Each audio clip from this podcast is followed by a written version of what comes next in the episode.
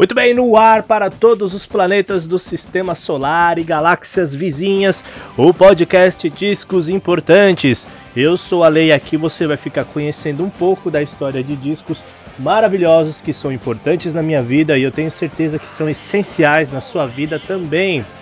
É, o disco de hoje é um tanto polêmico. Eu vou falar do clássico End of the Century uma grande obra-prima que os Ramones lançaram no dia 4 de fevereiro de 1980. É, esse disco rende muita discussão até hoje, porque muitas pessoas acreditam que é o pior disco dos Ramones, mas é o meu favorito, por incrível que pareça. É, esse disco entrou na minha vida lá em meados de 2005 por aí, e desde então foi trilha sonora dos melhores dias da minha vida. Eu lembro que eu chegava da escola, naqueles tempos já por 2006 mais ou menos, por ali. É, eu estudava em período integral e eu saía do colégio por volta de 16h30. Chegava em casa e passava o resto da tarde ouvindo esse disco e todos os outros dos Ramones. Era uma época incrível, eu tinha 12 anos e já enxergava uma qualidade absurda nessas 12 canções que compõem o End of the Century. É o tipo de coisa que eu não consigo explicar, porque quando me perguntam o motivo do End of the Century ser o meu disco favorito dos Ramones, eu simplesmente não consigo explicar. Eu apenas falo que foi um disco que marcou a melhor época da minha vida, assim como toda a discografia brilhante que os Ramones construíram ao longo aí, né, de, dos 22 anos de carreira que eles tiveram. É, e como eu já falei nos programas anteriores, eu sempre gosto de traçar uma linha temporal do artista até o lançamento do disco, que é o tema do programa, para que você compreenda como as coisas se deram e a ideia fica mais completa, muito mais redonda e fechada. Assim sendo, é, os Ramones foram uma banda formada em 1974 na cidade de Nova York, nos Estados Unidos. O primeiro show que eles fizeram foi no lendário CBGB's no dia 30 de março de 1974. É, nesse período inicial, a formação da banda era Johnny Ramone na guitarra, Didi Ramone no baixo e na voz e Joey Ramone na bateria. Logo depois dessa primeira apresentação, ficou claro que algumas mudanças precisavam ser feitas. Assim, o Joey passou para os vocais e o Didi ficou apenas no baixo, então era preciso arrumar um baterista. Muitos testes foram feitos, mas nenhum daqueles candidatos agradou os caras. Foi aí que o Tommy sentou na bateria e começou a fazer aquela levada que se tornou a maior marca principal dos Ramones, né? E a partir daquele momento, Tommy Ramones se tornou o baterista oficial dos Ramones. Antes disso, Tommy era uma espécie de empresário, conselheiro dos caras ali, ele dava uns toques. Tanto que quando os caras iam fazer os testes na bateria, ele explicava mais ou menos como que os caras tinham que fazer e tal, mas eles não conseguiam reproduzir, né? E aí, entre o ano de 1974 e 1975, os Ramones seguiram tocando em todos os locais possíveis nos Estados Unidos. Em um desses momentos eles conheceram Danny Fields, que é uma figura importantíssima na história dos Ramones, porque foi o Danny quem conseguiu o primeiro contrato de gravação deles. Danny era o tipo de empresário que meio que fazia parte da banda, ele vestia a, a camisa dos caras ali de forma integral. Então, no ano de 1976, os Ramones gravaram seu primeiro disco pela Cider Records, lendária gravadora do Seymour Stein, que era casado com a Linda Stein, que também seria parceira de Danny Fields a empresariar a banda. Esse primeiro disco dos Ramones marca o nascimento do punk rock, pelo menos para mim é assim, porque muita gente diz que o punk rock começou com Sex Pistols, o The Clash, isso para mim é uma grande mentira, não tem nada a ver. Pois o primeiro disco do, do The Clash saiu no dia 8 de abril de 1977 e o Nevermind the Bollocks do Sex Pistols foi lançado em 28 de outubro de 1977. Olha isso. E antes disso tudo, os Ramones já tinham lançado o primeiro disco em 23 de abril de 76. Em 10 de janeiro de 77 lançaram o segundo, né, que é o brilhante Live Home. Então fica óbvio que os Ramones são os pais do punk rock, né?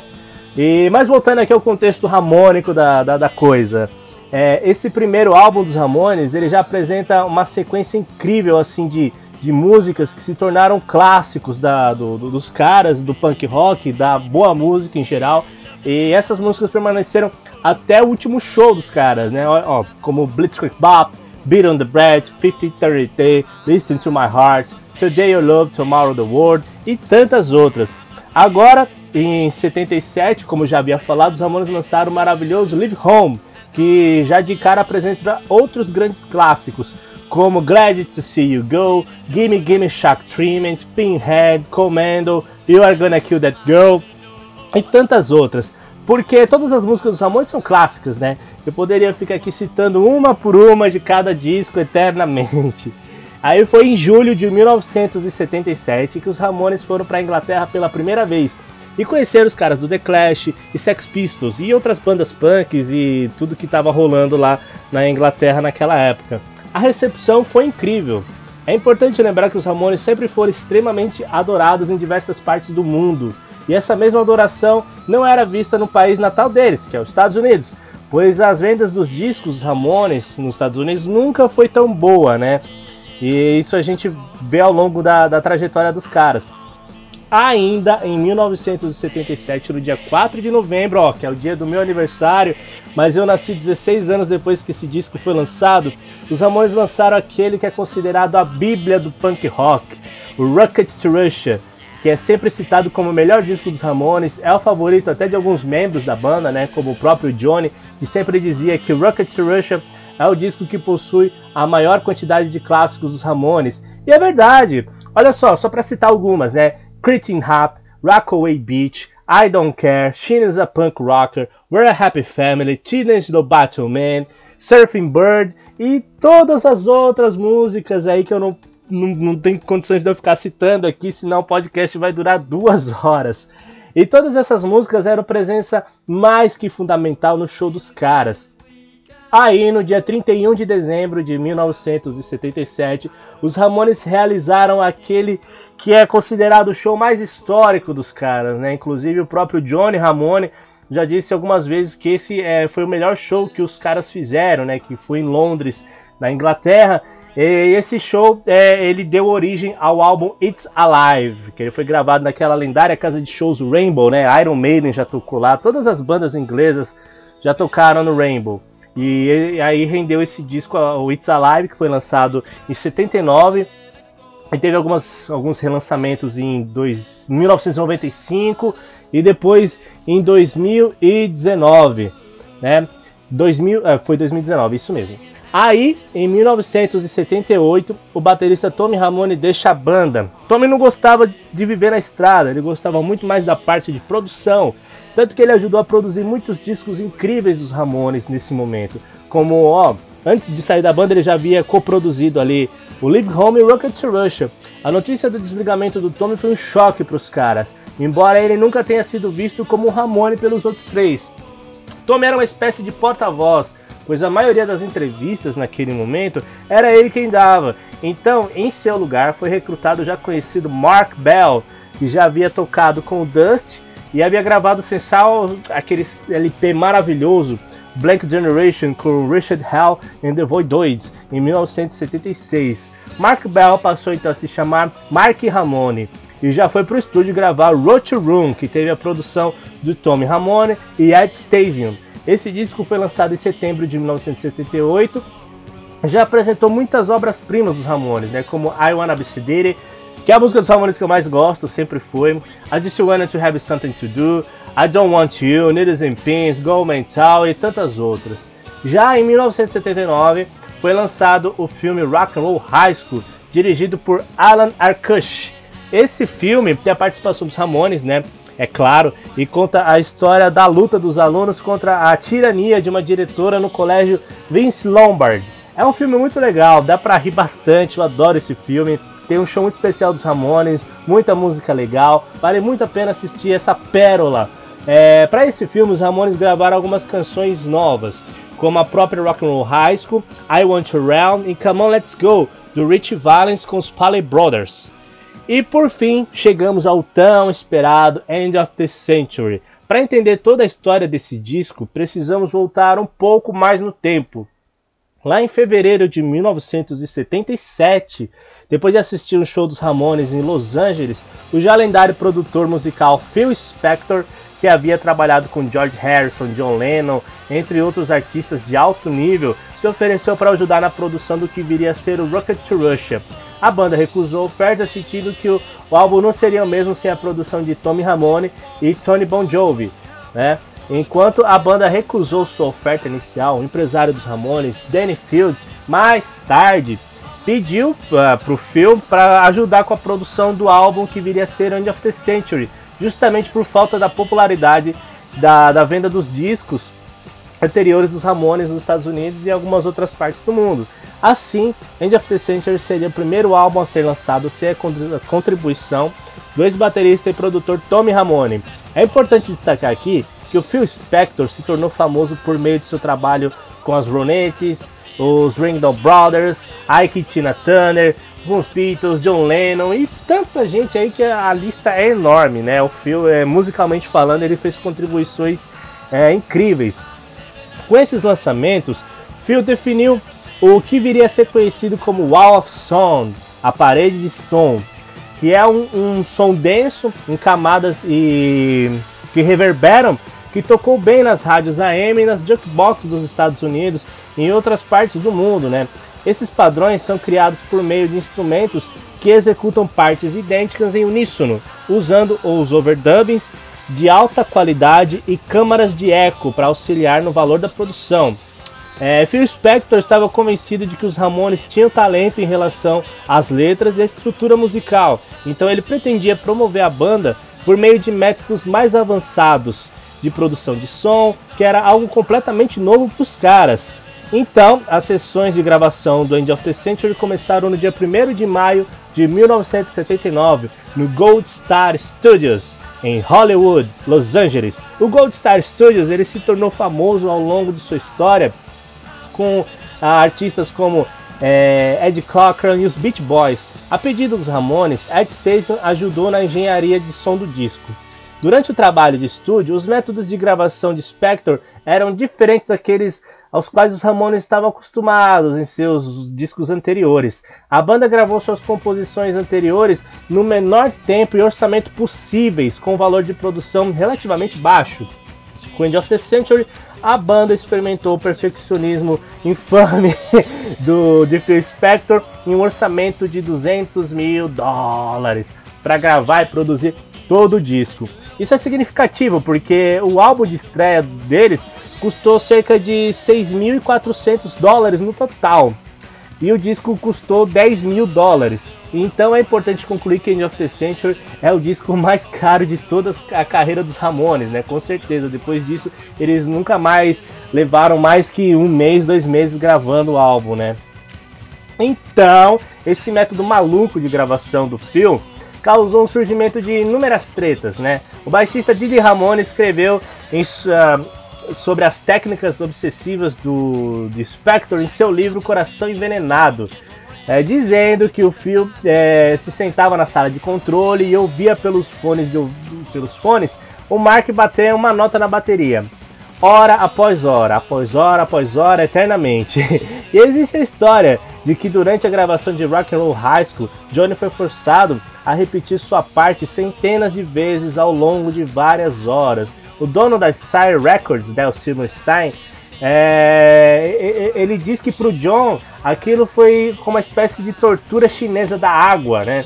Por outro lado, Mark disse que entendeu a atitude de Phil, pois ele era do Bronx, do Brooklyn. Mark e Phil se davam muito bem e tinham um bom relacionamento. Mas Phil tinha um jeito de trabalhar muito lento e os Ramones tinham um jeito muito rápido de trabalhar, né? Aí é um contraste.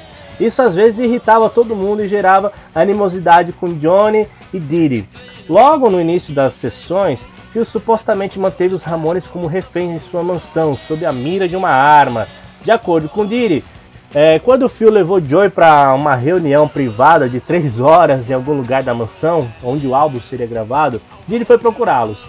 A próxima coisa que Diddy soube, supostamente, foi que Phil apareceu no topo da escada gritando e sacudindo uma pistola.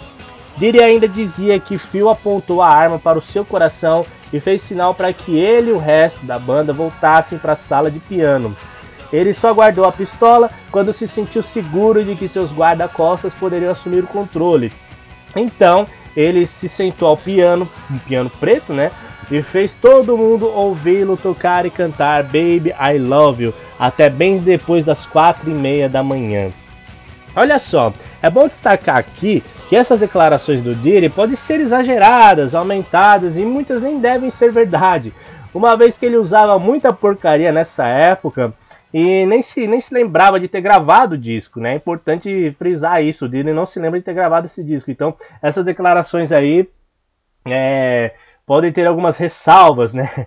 Johnny deu um, re, um relato semelhante numa entrevista em 1986. Ele disse o seguinte: Ele sempre carregava três armas. Fomos prisioneiros em sua casa por cerca de seis horas e pensamos que íamos levar um tiro. Eu disse: Vamos embora. E ele sacou a arma e disse: Você quer ir embora? Eu disse: Não, tudo bem, vamos ficar mais um pouco. no entanto, no ano de 2008, Mark Ramone deu um relato diferente da história.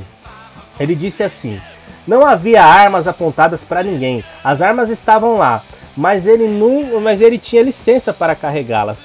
Ele nunca nos manteve como reféns, poderíamos ter saído a qualquer momento. Diri afirmou ter deixado as sessões sem gravar nada. Ele disse assim: Trabalhamos por pelo menos 14 ou 15 horas por dia durante 13 dias seguidos e ainda não tínhamos gravado uma nota. Depois de supostamente ouvir que Johnny havia voltado para Nova York, Diri escreveu que ele e Mark reservaram um voo e voltaram para casa também. Diri ainda escreveu o seguinte: Até hoje eu ainda não tenho ideia de como eles fizeram o álbum End of the Century ou quem realmente tocou baixo nele.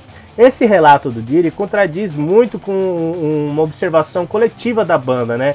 Que foi é, uma entrevista para Trolls Paris em 82, onde eles afirmaram que a única faixa que Johnny, Diri e Mark não tocaram foi o cover de Baby I Love You, já que a banda, com exceção de Joey, foi para casa depois de editar as faixas básicas para o resto do álbum. É, muita, muita contradição esse disco, né? Então, End of the Century foi descrito pela banda como um álbum composto exclusivamente para ganhar popularidade, né? Que resultou em um som mais pop punk. Joey chegou a dizer que algumas das piores porcarias que ele já havia escrito foram para o álbum. Aquilo foi o seu pior, segundo Joey. Johnny também sentiu que o álbum estava longe de ser o auge da banda e ainda destacou que End of the Century foi apenas um Ramones sem consistência. Não é Ramones de verdade. Ele ainda disse assim: Baby, I love you. Eu nem toquei nisso. O que vou fazer? Tocar junto com uma orquestra? Não há sentido. e o End of the Century estava tentando emplacar um, um, hit em cada música, em vez de tentar se, é, conseguir um hit em uma ou duas das músicas do álbum e tentar fazer o resto mais porrada possível. Eles não vão tocar as outras 10 canções de qualquer jeito. Então assim, of the Century já abre com Do You Remember Rock and Roll Radio, um retorno à música rock dos anos 50 ao final dos anos 60, né? A letra cita vários músicos famosos dessa época, incluindo Jerry Lee Lewis, John Lennon, T-Rex e também cita o Ed Sullivan Show. Muitos instrumentos que antes raramente ou nunca eram usados no punk rock foram incluídos na partitura dessa música, né, como o saxofone e o órgão elétrico. A parte do Johnny não é ouvida com clareza na próxima faixa, né, que é I Am Affected, que conforme relatado pelo próprio Johnny, Joey admitiu que não era a favor da música, dizendo o seguinte: não pude acreditar como ela soou horrível. Foi realmente horrível. Danny 6 é a terceira faixa. Era uma transcrição lírica do que a banda constantemente passava durante as turnês, passagem de som, sessões de autógrafo, entrevistas e tudo mais. O título Danny 6 refere-se ao empresário Danny Fields, dando as instruções, horários e demandas do, do que os Ramones iam fazer no dia. Segundo Joey, a balada foi inspirada em uma música do Lou Reed, que havia lançado músicas como é, Candy 6 e Caroline 6. Mickey Lake, irmão do Joey, chamou a canção de obra-prima e disse que continua sendo uma das canções mais cativantes e belas que já ouviu. Diddy escreveu a quarta música do disco, Chinese Rock, em 1975, inspirado em Heroin, do Lou Reed.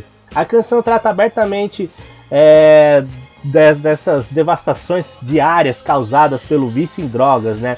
com base nas experiências da vida real de Diddy. A autoria dessa música é muito disputada. Richard Hell fez várias afirmações de que a canção é dele, embora seja originalmente aceita como uma obra de Diddy. A música foi gravada pela primeira, pela primeira vez pela banda do Richard Hell, né, os Heartbreakers. E mais tarde, é, a versão do, do, dos Ramones foi um pouco diferente, né? Da, dessa versão que os Heartbreakers faziam, porque os Ramones mudaram os versos é, Diddy's Home para Aries Home. É, o Diddy está em casa, a está em casa. Embora a versão anterior tenha sido usada algumas vezes pelos Ramones depois que o Diddy saiu, né? Você pode ver que alguns shows depois o Joey realmente canta Hey Hey is Diddy Home.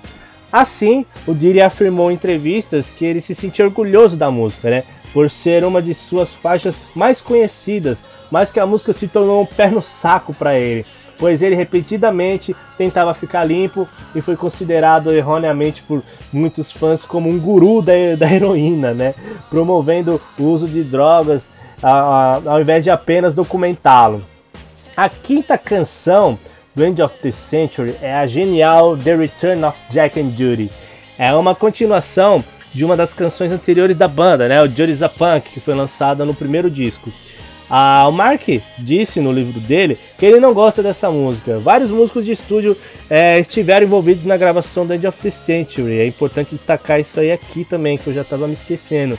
Com o produtor musical Dan Castle e David Castle e o disc jockey né, da Califórnia Rodney Berninger. E o lado B do LP começa com Baby I Love You. e o Johnny constantemente afirmava que odiava a música e a banda nem tocava nela, apenas Joe e alguns músicos de estúdio. Joe também já declarou que odiava a música, apesar de ter obtido um certo nível de popularidade na Europa. Baby I Love You foi gravada originalmente pelas Ronettes no ano de 1963. A versão dos Ramones continha um arranjo de cordas que o Mickey Lake, né, irmão do Joey, é, considerou pegajoso e que soava como é, Come and Get Your Love, do Redbone. Ele também confessou que a música quase o deixou envergonhado. É importante lembrar que a ideia de gravar uma música de autoria do produtor Phil Spector foi do próprio Johnny, mas ele queria gravar uma outra música chamada The Best Part of Breaking Up, que eu acho muito mais legal que Baby I Love You, né? Nessa época, os Ramones ainda assinavam a autoria das músicas de modo coletivo, embora os autores das canções tenham sido basicamente o Joe e o Diddy. Então, eu vou dizer aqui quem são os autores de cada uma das músicas do End of the Century. Bora lá! A primeira, Do You Remember Rock and Roll Radio, é do Joey. I Am Affected é do Joey. Danny Says também do Joey. Chinese Rock é do Diddy em parceria com Richard Hell. The Return of Jack and Judy do Joey. Let's Go é do Diddy em parceria com Johnny. Baby I Love You é do, Fix, do Phil Spector em parceria com Jeff Barry e Ellie Greenwich. I Can Make It On Time é do Joey. This Ain't Havana é do Diddy em parceria com Johnny. Rock and Roll High School é do Joey. All The Way também é do Joey. E High Risks of Insurance é do Diddy, muito provavelmente em parceria com Johnny, porém não existe certeza sobre isso. Agora em relação à recepção crítica né, de End of the Century, esse disco recebeu críticas geralmente positivas, mas não tão favoráveis em comparação com os discos anteriores da banda. Stephen Thomas, editor sênior da All Music, observou que os Ramones desejavam muito mais um sucesso mainstream e estavam gravando música de forma a expandir sua base de fãs. Outro editor do All Music, T. Donald, disse que todo álbum é bastante controverso no mundo do fandom dos Ramones. O crítico musical Robert Christgau chamou o álbum de triste, lembrando que suas canções favoritas eram I'm Unaffected, Baby I Love You e Danny Says. Ele também apontou que a produção de Spector falhou em fazer é, muita diferença no som da banda, dizendo que seus overdubs de guitarra são piores que suas orquestrações e não são legais. Kurt Lauder é, revisando o álbum para Rolling Stone, chamou End of the Century de o melhor e mais maduro esforço de Phil Spector em anos e disse que sua produção criou um cenário rico e vibrante e cheio de poder. Ele observou que os Ramones ainda estão em destaque ao invés de seu produtor.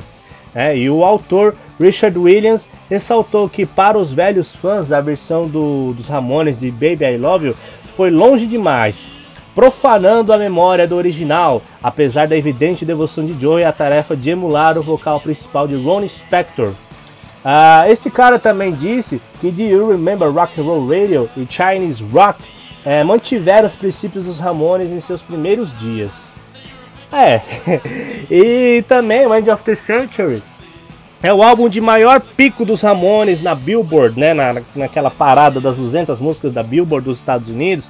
Ele tem uma vez que ele alcançou a posição de número 44 durante 14 semanas. e também é tido como o álbum de maior sucesso dos Ramones nas paradas dos discos do Reino Unido e na Suécia.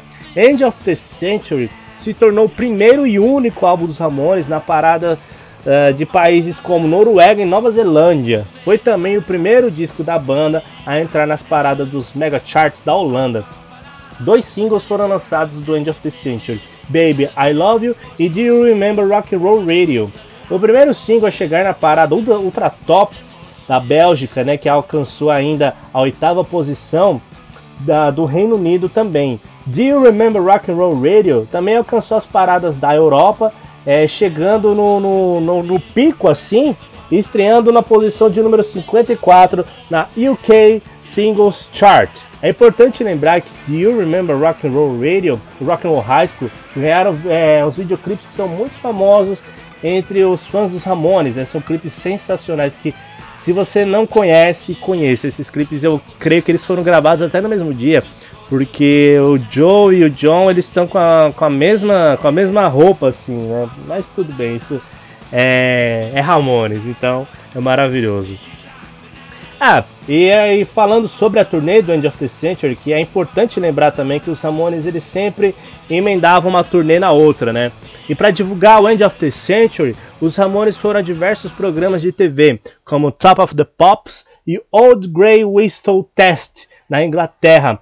Teve o Shanana Show nos Estados Unidos e essa turnê do End of the Century levou os Ramones pela primeira vez ao Japão em junho de 1980. Diversos outros países foram percorridos durante essa turnê, como o Canadá, Inglaterra, País de Gales, Holanda, Bélgica, Itália, Austrália, Nova Zelândia, França, Irlanda e tantos outros. Né? Foi uma turnê maravilhosa que praticamente já emendou com o álbum seguinte, que foi o Pleasant Dreams. Né?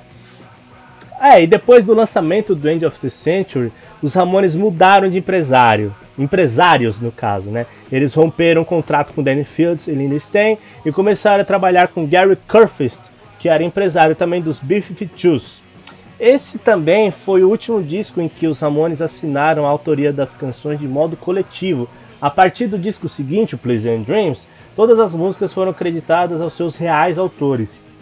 E teve também aquela história da, da Linda, né, que começou a rolar justamente nessa época, mas eu não irei entrar nesse assunto, que é extenso demais e foge do propósito aqui do programa. E aí, desde o ano de 2016, são lançadas edições comemorativas dos 40 anos dos discos dos Ramones, com faixas bônus, demos e versões alternativas, além de shows ao vivo. Então, existia grande expectativa pela edição de 40 anos do End of the Century no ano de 2020. Porém, com a maldita pandemia, essa ideia foi adiada. Agora, no ano de 2021, existe mais expectativa ainda pelo lançamento de, dessa edição comemorativa, que já foi confirmada pelo produtor Ed Stasium, que trabalhou com outro importante produtor, o Rick Rubin, nessa edição comemorativa. Então, ainda esse ano teremos aí a tão sonhada edição dos 40 anos do End of the Century com... Poxa, eu, eu quero muito ouvir isso, faz muito tempo que eu tô rezando e torcendo para ser lançado, né? Até o conteúdo desse box já foi revelado, presta atenção. Vamos ter o álbum original e novas mixagens de Rick Rubin e Ed Stasium. É, vai ter o show no Capitol Theatre em Sydney, na Austrália, no dia 8 de julho de 1980.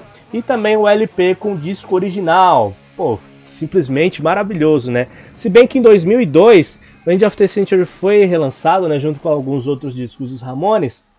E tem algumas faixas bônus maravilhosas nesse disco, né? As demos de Do You Remember Rock and Roll Radio, A Inaffected, Danny Says, All The Way, até uma música que ficou de fora do álbum, né? Uma chamada é, Please Don't Leave Me, maravilhosa, e também com um comercial de um spot de rádio, né? Que o Joey havia gravado também, é simplesmente incrível. E é isso, meus queridos amigos. Eu espero que vocês tenham gostado do programa de hoje. Para mim foi um prazer imensurável contar um pouco da história do meu disco favorito dos Ramones.